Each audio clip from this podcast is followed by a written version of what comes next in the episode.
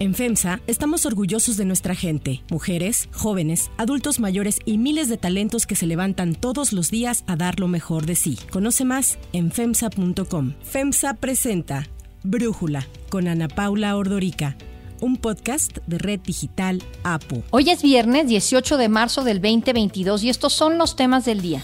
La alcaldesa de Cuauhtémoc, Sandra Cuevas, fue vinculada a proceso, por lo que permanecerá separada del cargo y acusa a la jefa de gobierno, Claudia Sheinbaum, de persecución política. Los ciudadanos de Rusia están pagando las consecuencias de las acciones militares de Vladimir Putin. La rusofobia se extiende en el mundo. Pero antes vamos con el tema de profundidad.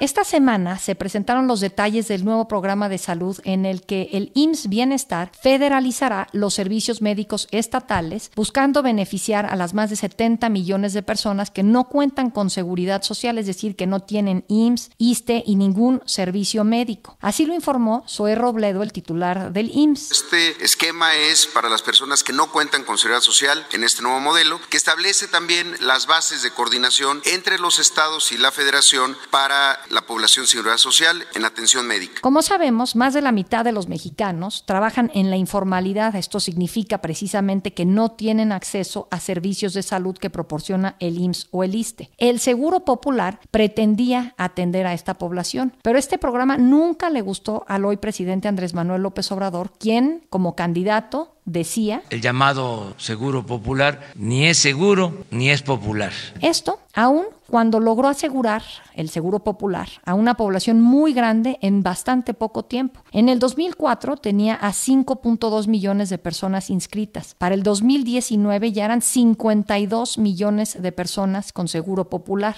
Pues el IMSS Bienestar va a suplir al Instituto de Salud para el Bienestar, al INSABI, que fue el que llegó para suplir al Seguro Popular. Tres movimientos en el sistema de salud mexicano en un solo sexenio. El IMSS tiene 43 años brindando atención médica gratuita, pero se le ha cambiado el nombre con los diferentes sexenios. IMSS Oportunidades con Vicente Fox, IMSS Prospera con Enrique Peña Nieto. Hoy es el IMSS Bienestar que solo tiene presencia en 19 estados de México. Lo que cambia en esta ocasión es que el IMSS Bienestar pasará de dar atención en zonas rurales a manejar los hospitales de los estados autorizados por sus gobernadores, esperando lograr así la centralización de los servicios médicos, una función que tenía el INSABI y que buscaba recuperar gradualmente los hospitales, las clínicas y los centros de salud que estuvieran en malas condiciones. Sin embargo, el INSABI fue un fracaso. En el último informe de la Auditoría Superior de la Federación se encontró que en el 2020 el INSABI no acreditó la cobertura total de las medicinas requeridas en el país. Como sabemos, existe un enorme desabasto. Tampoco registró información sobre los centros de salud que recibieron recursos ni tuvieron en inventario a los pacientes. El cambio de estafeta del INSABI al IMSS Bienestar estará pegado a tres principios, según lo informó Zoe Robledo, que son la continuidad de los servicios de atención médica, la libre asociación de los estados y la libre adscripción de los trabajadores y la transparencia. El nuevo programa del IMSS Bienestar tiene como objetivos primordiales atención primaria a la salud para la prevención de enfermedades, atención hospitalaria los 365 días del año, las 24 horas, y el mantenimiento y conservación de las instalaciones médicas médicas. Expertos advierten que en los centros de salud no se cuenta con experiencia en alta especialidad. Además, una centralización de los servicios puede afectar a la población, pues la calidad, eficiencia y operatividad se verá reducida. A pesar de esto, el presidente Andrés Manuel López Obrador asegura que la atención médica será completa. Que haya un sistema de salud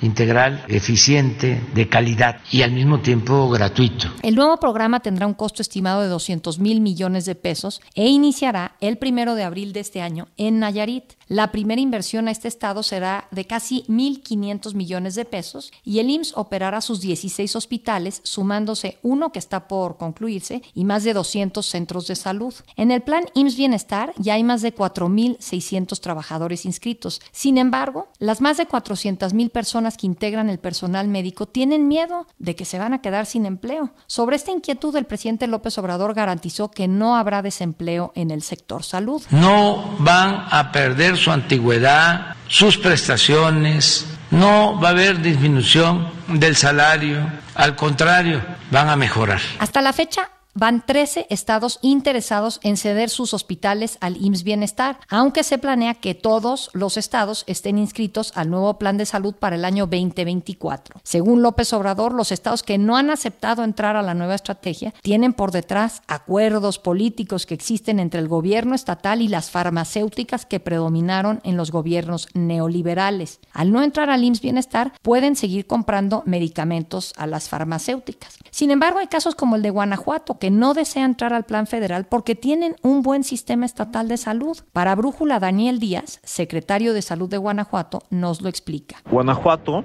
mantendrá el sistema de salud administrado por el Estado, ya que tiene finanzas sanas, no tiene deudos y tiene el abasto garantizado de medicamentos con su propio esquema. Además, contamos con una fuerza de profesionales de la salud de las más eficientes a nivel nacional. Guanajuato ha entregado buenas cuentas y ha sido reconocido por tres años continuos como la Secretaría de Salud más transparente y sin subejercicios en sus recursos. Fue en una reunión la semana pasada que el gobernador Diego Sinué se reunió con el secretario de Gobernación Adán Augusto López, donde se confirmó que Guanajuato podía seguir con la administración de su sistema de salud con base a los resultados mostrados. A más de tres años del actual gobierno, el presidente López Obrador no ha cumplido con su promesa de que el sistema de salud en México sea como el de Dinamarca. Va a estar funcionando, y ese es el propósito, como los servicios de salud que hay en otras partes del mundo, como en Dinamarca, así aspiramos, como en Canadá, como en el Reino Unido.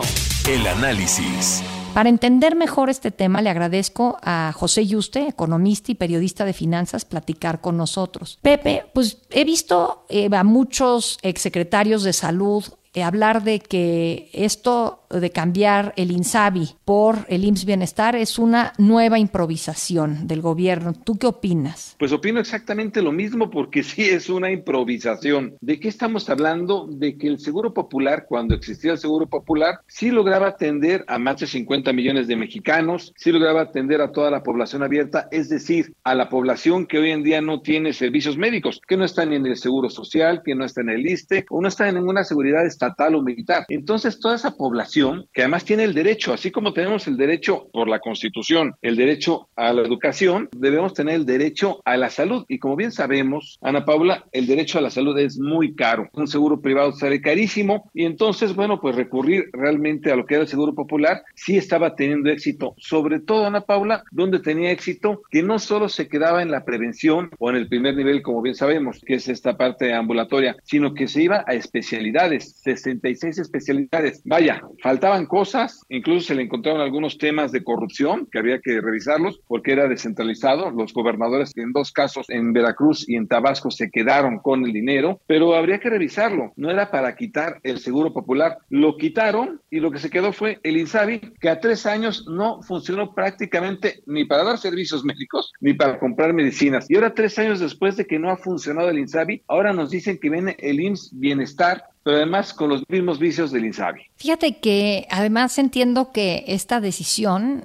afecta sobre todo a mujeres y a niños, que son los que, pues como no trabajan, es la población que menos acceso tiene a un seguro del IMSS o del ISTE y eran los que de alguna forma estaban inscritos al seguro popular, después quizás trataron de acceder al INSABI y pues como el INSABI no funcionó, es una población muy vulnerada, ¿no? Es una población vulnerable totalmente, donde hemos visto incluso un crecimiento, es en lo, cuando hay en los doctores de las farmacias, que son medianamente accesibles, son medianamente económicos, pero obviamente el doctor de la farmacia no te da un sistema integral de salud, ni mucho menos, ni te puede mandar los primeros análisis. Ni de ahí, bueno, solo recordemos que el INSABI no logró dar, por ejemplo, lo que tenía el Seguro Popular, que ya te daba el Seguro Popular, algunos tipos de cáncer, sí te los veía, VIH, te lo veía, enfermedades crónico-degenerativas, te las veía, vaya, le faltaba, pero ahí iba. ¿Y sabes cuál es el problema, Ana Paula? Obviamente, que es la falta de presupuesto. El Seguro Popular sí tenía una base de financiación bastante buena. ¿Cuál era? Era precisamente un seguro, el seguro de gastos catastróficos. Era este famoso fideicomiso. Este fideicomiso que después se fue utilizando para el gasto corriente, el gasto del día a día en salud. Pero ese, ese fideicomiso era precisamente un seguro y ese seguro te permitía dar precisamente esta atención en tercer nivel. Pero ahora, imagínate con el IMSS, bueno, primero con el INSABI y luego con el IMSS Bienestar, vas a depender de si hay presupuesto en el año, porque va a depender de las negociaciones presupuestales de año con año. O sea, no va a estar asegurado realmente el financiamiento y con ello, pues tampoco la atención. ¿Podrá el IMSS con este paquete, Pepe? Claramente no, claramente no. El IMSS, y dicho sea de paso, dentro de la seguridad pública es el que mejor lo ha hecho en cuanto a atención y, calidad, pero obviamente el IMSS bien sabemos que está peleando por su propia calidad y el IMSS Bienestar es más bien una división del IMSS que va enfocada a la parte rural, que además ha tenido muchas deficiencias y que ahora va a depender que de si los hospitales regionales, los hospitales de los estados se adhieren a él o no. En el fondo, Ana Paula, lo que hay es realmente el regreso al centralismo. ¿Qué parece que le molestaba al gobierno de la Cuarta Transformación? Le molestaba que el Seguro Popular, al fin y al cabo, lo manejaban los estados o los gobernadores o los secretarios de salud de los, de los estados. Y en cambio, tanto con el INSABI como con el IMSS Bienestar, ahora todo el dinero y todos los recursos y las decisiones van a depender del gobierno federal, obviamente del gobierno del presidente López Obrador. Parece que más bien es este regreso al centralismo y pues como bien sabemos, un centralismo que puede hacer daño. ¿Por qué? Porque no vas a tener realmente las necesidades locales ni las conoces y vas a depender más bien de la relación que lleves con el gobierno local. Pepe y usted, muchísimas gracias por darnos tu análisis y por platicar con nosotros. Si te gusta escuchar Brújula, te invitamos a que te suscribas en tu aplicación favorita o que descargues la aplicación Apo Digital. Es totalmente gratis y si te suscribes será más fácil para ti escucharnos. Además, nos puedes dejar un comentario o calificar el podcast para que sigamos creciendo y mejorando para ti. Hay otras noticias para tomar en cuenta. 1. Sandra Cuevas. La alcaldesa de Cuauhtémoc en la Ciudad de México, Sandra Cuevas, fue vinculada a proceso por los delitos de robo, abuso de autoridad y discriminación. El lunes, una jueza ordenó la suspensión temporal como alcaldesa a Cuevas. Inicialmente había sido acusada también de privación ilegal de la libertad, pero este cargo se retiró ante la falta de pruebas. Antes de entrar a la audiencia, la alcaldesa dijo que estaba preparada para todo, incluso para ir a prisión, y reiteró que hay una persecución en su contra por parte del gobierno de Claudia Sheinbaum.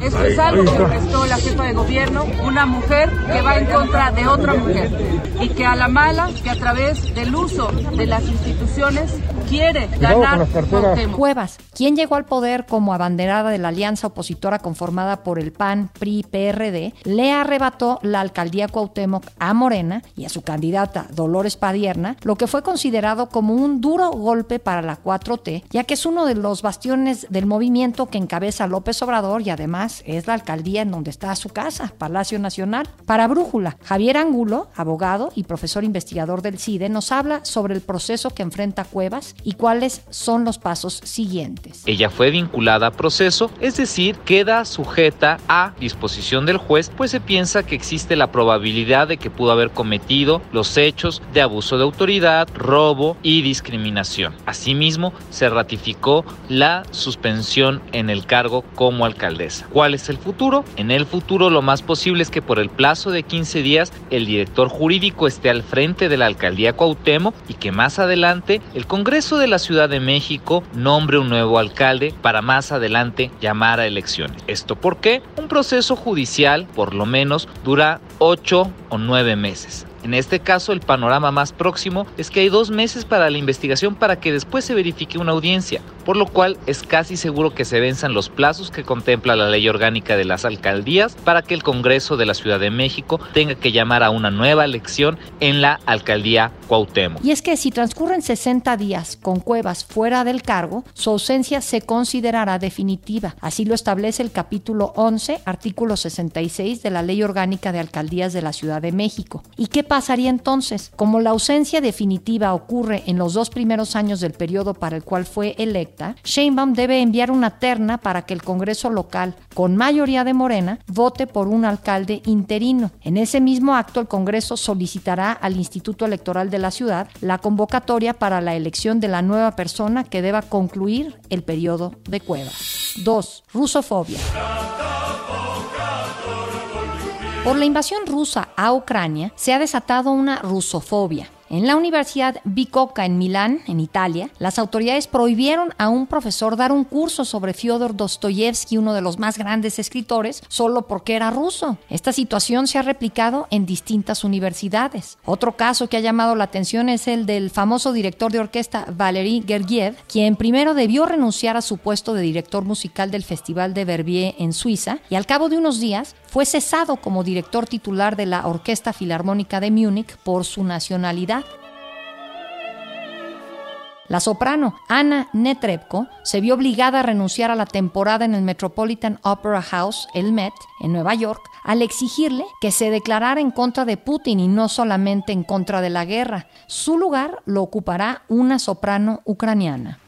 En el mundo del deporte, el tenista Daniel Medvedev, el jugador número uno en el ranking de la ATP, se le pide denunciar públicamente a Putin para poder jugar en Wimbledon. El ministro de Deportes británico Nigel Huddleston dijo que se analizaba cómo evitar que partidarios de Putin ingresen al torneo. Especialistas han advertido que los crímenes de un gobierno no son responsabilidad de sus ciudadanos, por lo que han condenado que la guerra del presidente Putin en contra de Ucrania esté afectando a sus habitantes. Para Brújula, Talia Iskan, maestra de la Facultad de Ciencias Políticas y Sociales de la UNAM y experta en seguridad internacional, habla sobre la rusofobia que se ha desatado en el mundo y las consecuencias que podría tener. No podemos reducir la capacidad y los derechos de una población por el simple hecho de que su gobierno haya tomado decisiones en contra del derecho internacional público según las autoridades occidentales y según nuestras instituciones. Creo que es una opinión y es un movimiento bastante contagioso porque independientemente que se tome partido por uno de los dos bandos en conflicto, no se puede satanizar a los integrantes de una población por su nacionalidad, idioma o su apariencia física. Y yo creo que es un acto injustificable y es contagioso y puede afectar y dañar a la población rusa por muchos años más. Hay que tener muchísimo cuidado con los discursos porque aquí nadie quiere la guerra y claramente estamos compartiendo el dolor del sufrimiento del pueblo ucraniano y estamos buscando la paz, pero no vamos a generar la paz a través de los discursos de discriminación. Hay formas políticas, económicas, comerciales de boicotear una guerra, pero no lo podemos llevar al ámbito de la diplomacia deportivo, al ámbito de arte, de cine, de ciencia, porque eso simplemente va a generar más bipolaridad en el mundo y pues varios países occidentales van a imponer a Rusia las primeras sanciones societales, lo cual es un gran peligro peligro para la historia de la humanidad y en el siglo XXI